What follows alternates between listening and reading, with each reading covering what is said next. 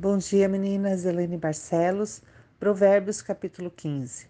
A resposta branda desvia o furor, mas a palavra dura suscita a ira.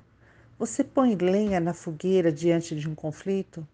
Você responde à altura ou você fica calma e responde tranquilamente? Precisamos pensar, respirar e dar a resposta certa de uma mulher sábia. É fazer a escolha certa e influenciar através das nossas atitudes. Sabe quando é bom ficar perto de pessoas que você aprende, que você absorve? É o sábio ensinando.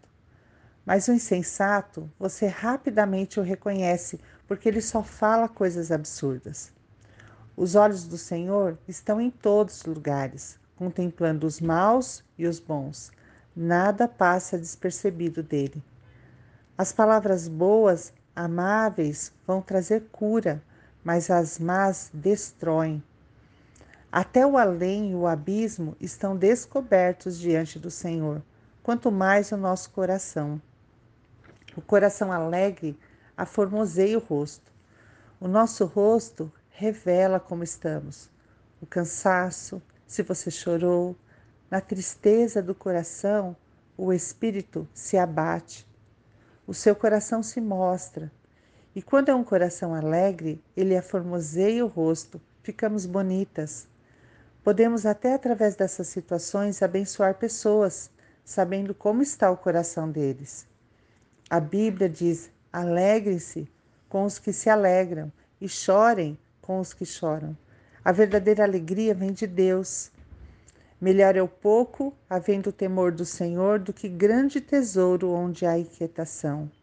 O simples sempre é o melhor, que nada traga inquietação no seu coração. Onde não há conselho, fracassam os projetos, mas com os muitos conselheiros há bom êxito. Não caminhe sozinha.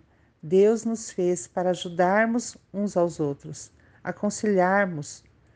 Ele deu dons, talentos, capacidades, experiências, muitos conselheiros juntos, trará êxito. Deus dará pessoas para caminhar com você.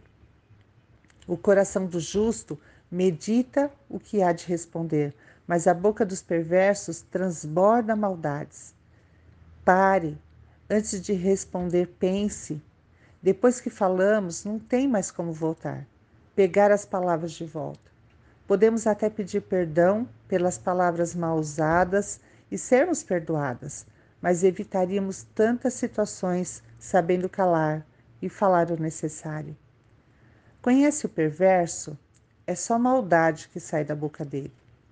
O olhar do amigo alegra o coração. A amizade é uma benção, um presente para nós.